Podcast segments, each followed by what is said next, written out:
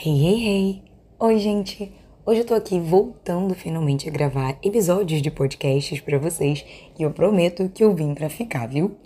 Hoje eu decidi falar sobre um tema não muito legal, não muito animador, mas que eu acho que é bem interessante da gente tocar, que é o começo do fim da terceira geração. Mas calma, não é bem o que você acha que é. O que eu quero dizer é que, apesar de ainda termos muitos grupos ativos da terceira geração, infelizmente, por chegar a data dos famosos sete anos de contrato dentro do K-pop, muitos desses grupos acabaram anunciando o desbande recentemente, como o Momoland e o Brave Girls. Então eu vou focar um pouco nesses grupos, falar um pouquinho sobre a trajetória deles e o porquê talvez esses grupos estarem dando desbande agora. É isso. E aí, ficaram ligados? Querem ouvir mais um pouquinho? Então fica comigo e vamos lá.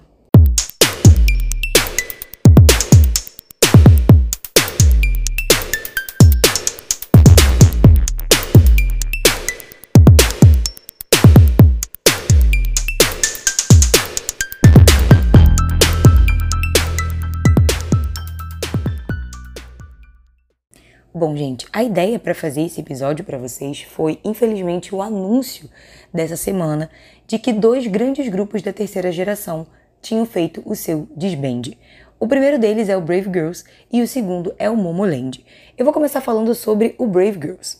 Bom, para quem não sabe, o Brave Girls é um grupo dirigido pelo Brave Brothers e administrado pela Brave Entertainment, uma grande empresa do K-pop.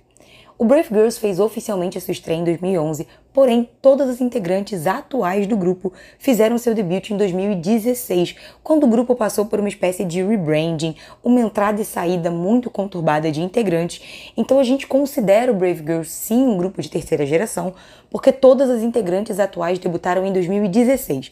Então é como o grupo se tivesse renascido das cinzas ali, tivesse feito aquele redebut, por isso que a gente fala que elas são da terceira geração.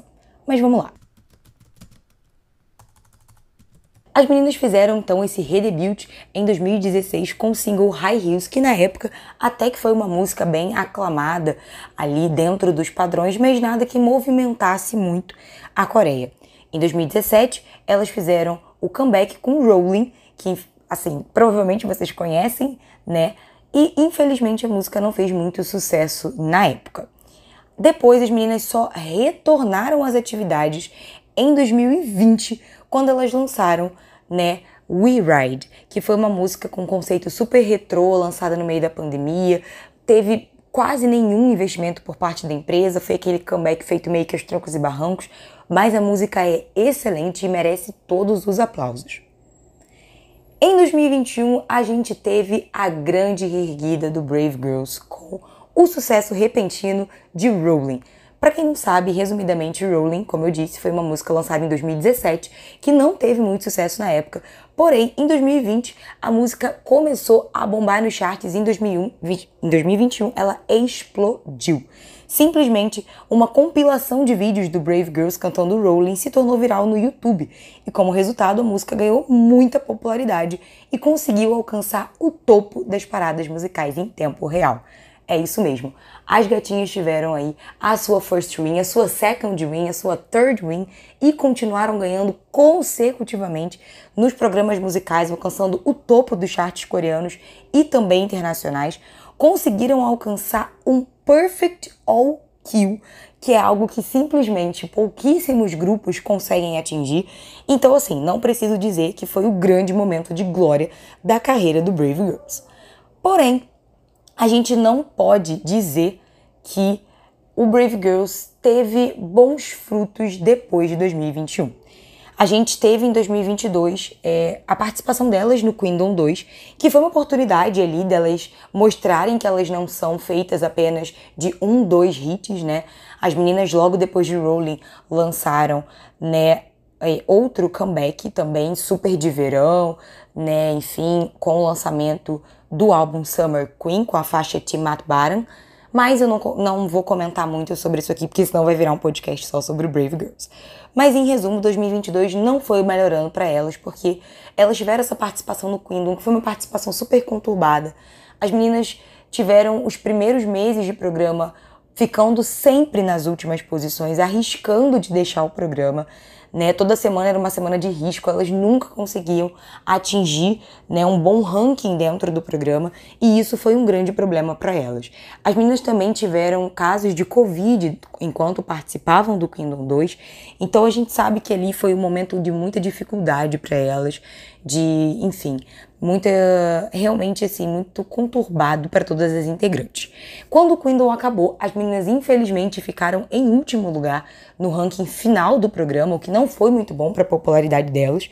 Mas, em contrapartida, elas conseguiram ganhar alguns fãs, né, fazer ali uma boa, um bom fanservice para o próprio fandom, mas isso não foi suficiente para manter o grupo de pé, visto que agora, né, em fevereiro de 2023, o Brave Entertainment anunciou que o Brave Girls faria o seu disband. Então, assim, gente, é, o Brave Girls era um grupo que tinha tudo para dar certo. Era um grupo de pessoas mais velhas, assim, de pessoas mais experientes. A integrante mais velha, que é a minha, tem 32 anos. E ela sempre foi uma das melhores vocalistas da terceira geração, sem dúvida alguma. Mas eu acredito que o Brave Girls tenha falhado no quesito administração. Quando a gente teve o hit com Rowling, né, lá em 2021, a gente viu que a empresa soube administrar muito bem a carreira delas. Elas voltaram a performar Rowling nos programas musicais, o que eu achei uma sacada de mestre. Você via que elas performavam assim com muita alegria, com muita atitude, com brilho nos olhos. Porém, isso não foi o suficiente porque depois do grande hit, eu acho que é muito importante você lançar logo outras músicas, um novo álbum, algo que se diferencie daquilo. E aí a empresa apostou em Timat Baran, que foi uma música que também conseguiu Perfect All Kill. Foi uma música que assim estourou, é, teve vitória nos programas musicais, ou seja, manteve aí esse reinado do Brave Girls. Mas depois disso a empresa não soube manter. Então eu acho que durante mais ou menos uns seis meses ou oito meses a empresa deu tudo de si e depois eu acho que a empresa largou de mão porque não soube o que fazer com todo aquele sucesso. Eu acho que o que a gente vê da administração da Brave Entertainment nesse caso é que depois do sucesso repentino de Rowling, depois do lançamento de Tim McBaran, eles não souberam o que fazer. Porque logo em seguida eles lançaram After Rewrite, que é tipo uma continuação de Rewrite, ou seja, de um lançamento que não tinha nada a ver com aqueles dois hits virais. Foi um hit quase. Foi, foi quase um lançamento assim especial para fãs, o que eu não acho inteligente de se fazer quando você tá no auge.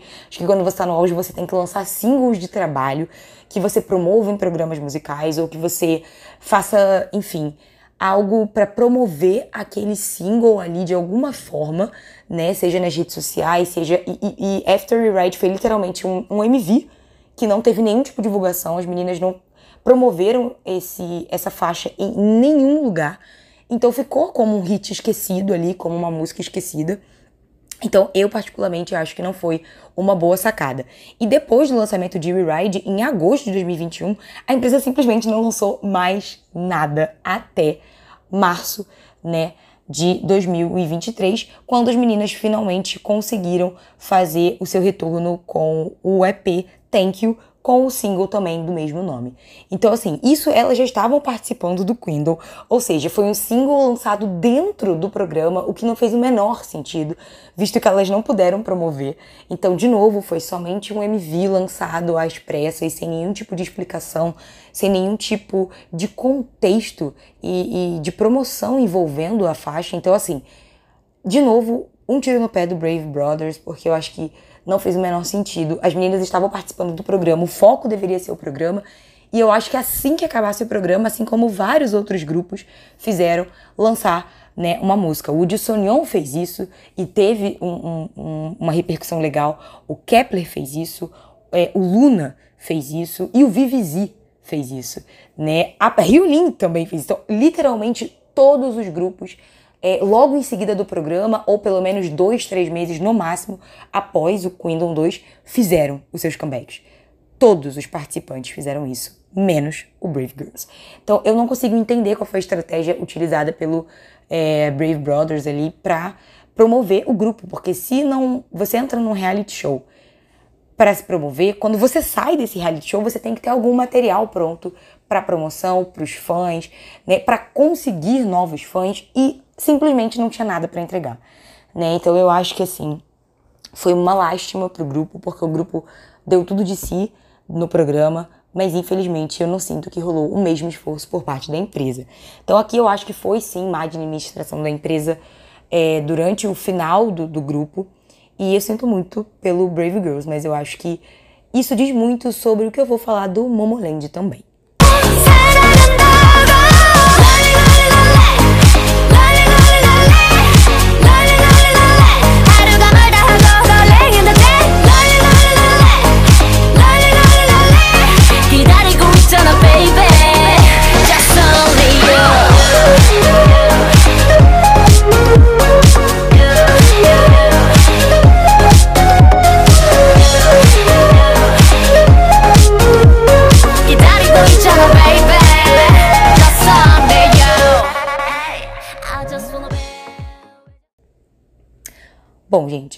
Vamos falar um pouquinho sobre o Momoland. O Momoland tem uma história muito mais complexa do que o Brave Girls, ao meu ver. Eu acho que o Brave Girls tem uma história de muita entrada e saída de integrantes, mas de uma forma um pouquinho menos conturbada do que o Momoland. Mas vamos lá. O Momoland é um grupo feminino que debutou aí pela MLD Entertainment em novembro de 2016 com um EP chamado Welcome to Momoland. Uma coisa muito interessante de falar sobre esse grupo é que elas debutaram por meio de um reality show, né, chamado Finding Momoland. As vencedoras desse programa formaram o grupo, que na época, né, deu muito o que falar, porque nove meninas venceram o programa, sendo elas a Riebin, a Jane, a Nayun, a Juhi, a Arin, a Nancy, a Taeha e a Oyun. Então eu acho que assim, a gente teve várias integrantes que é, fizeram sucesso aqui durante o programa, apesar do programa não ter feito sucesso, algumas integrantes individualmente já tinham ali uma certa fanbase depois de um tempo e infelizmente a empresa não soube aproveitar isso porque logo, né, nos primeiros anos do Momoland, a empresa expulsou uma das integrantes. É isso mesmo, gente. Para você que não sabe, a empresa expulsou a Daisy, né, do programa é, quer dizer, do grupo ali logo nos primeiros anos do grupo, logo depois que o grupo fez o seu maior hit que foi Bum Bum, né? E aí eu mais uma vez me pergunto, por que as empresas de K-pop não fazem o mínimo, né? O grupo tava literalmente no auge, né, na glória, colhendo todos os frutos, lançando música atrás de música, fazendo com, com que cada integrante fosse popular tanto dentro do grupo quanto individualmente. Então estava tudo dando certo até que a empresa expulsou uma das integrantes do grupo. Então isso repercutiu muito na época, isso fez com que as meninas perdessem muita fanbase, perdessem muita credibilidade. As meninas começaram a ganhar um super hate porque nessa época criou-se um boato de que talvez o motivo da saída da Daisy tivesse sido bullying entre as integrantes, algo que nunca aconteceu, algo que foi totalmente entre a empresa e a integrante, mas as pessoas inevitavelmente começaram a culpar as integrantes do grupo pela saída da Daisy. É, elas começaram a aparecer cada vez menos nos programas, as pessoas começaram a boicotar os lançamentos seguintes, então assim, foi uma bola de neve, uma confusão generalizada que infelizmente culminou hoje no cenário atual do desbande do Momoland, né? Para você que não viu o que aconteceu nessa última semana, primeiro as integrantes anunciaram a saída de cada uma delas da MLD Entertainment. Então, até então, o que a gente sabia é que nenhuma delas mais tinha vínculos com a empresa. O que nós não sabíamos é que realmente o grupo teria seu desbande anunciado logo no dia seguinte, né, onde cada uma das integrantes é, postou uma carta em suas redes sociais anunciando isso, né, o fim das suas atividades juntas. Vou ler aqui a carta para vocês entenderem perfeitamente o que aconteceu com o Momoland. Olá, somos o Momoland.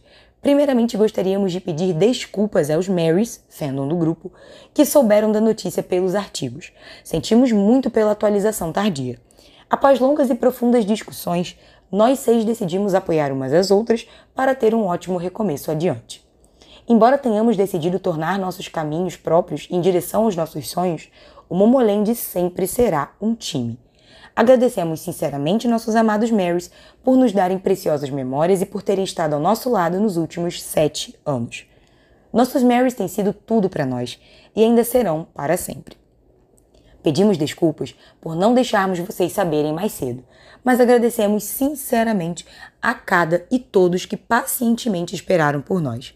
Seguindo adiante, por favor, continuem apoiando e amando o Momoland e os caminhos de cada integrante. Obrigada.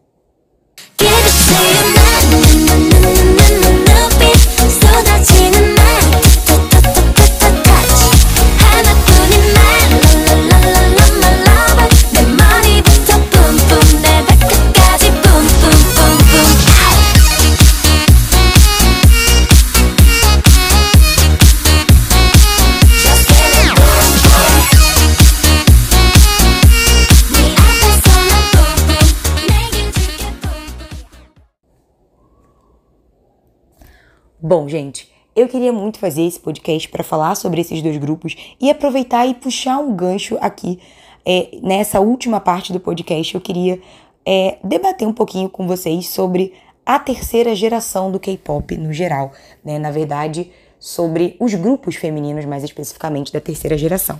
Para você que não sabe, a terceira geração, tecnicamente, ela vai de 2013 ali até 2018, né? Ah, Júlia, mas quem definiu isso? Vários especialistas, né, na música sul-coreana dividiram K-pop até hoje até a quarta geração, que é a atual. Pode ser que daqui a um, dois ou três anos a gente possa falar na quinta geração do K-pop. Mas agora, atualmente, a gente está na quarta. E os grupos da terceira geração, se você parar para pensar, são grupos que estão no estado um pouco mais crítico. Por quê? A gente tem uma lenda urbana dentro do K-pop, que não é tão lenda urbana assim, sobre os sete anos de contrato. A maioria dos contratos do K-pop atualmente, pelo menos desde 2012, 2013 até agora, são contratos que têm uma data de duração de sete anos. Então, quando chega nesse temido sétimo ano de contrato, todos os fandoms, né, né, todos os fãs daqueles determinados grupos ficam ali apreensivos, ansiosos para ter uma resposta das integrantes e das suas empresas sobre o status do contrato, se vai renovar, se não vai renovar, se o grupo vai dar desbande, mas algumas integrantes ainda vão continuar dentro daquela empresa. É sempre algo muito angustiante, tanto para os integrantes quanto para os fãs. Então, eu percebo que agora, em 2023, a gente vai tomar muitos sustos é, em relação à terceira geração, visto que vários desses grupos terminam seus contratos em 2023, assim como o Momoland e Brave Girls, que tiveram, infelizmente, seu desbande anunciado. A gente tem alguns grupos aqui para listar em relação a essa questão de contrato, como o Oh My Girl e o Mamamoo. O Mamamoo, ele fez aí, né, o seu debut em 2014, né? E tá aí firme e forte até hoje. Porém, no ano passado, se eu não me engano, as meninas também tiveram que passar por um processo de renovação de contrato e todo mundo ficou extremamente apreensivo em relação a isso, sem saber se o grupo iria continuar ou não, visto que elas tinham lançado uma faixa, inclusive, é, dando a entender né, que o grupo estaria se despedindo dos fãs, mas graças a Deus o grupo resolveu continuar com a RBW, a atual empresa né, do grupo, e vai continuar promovendo, inclusive, o último comeback delas é simplesmente divino.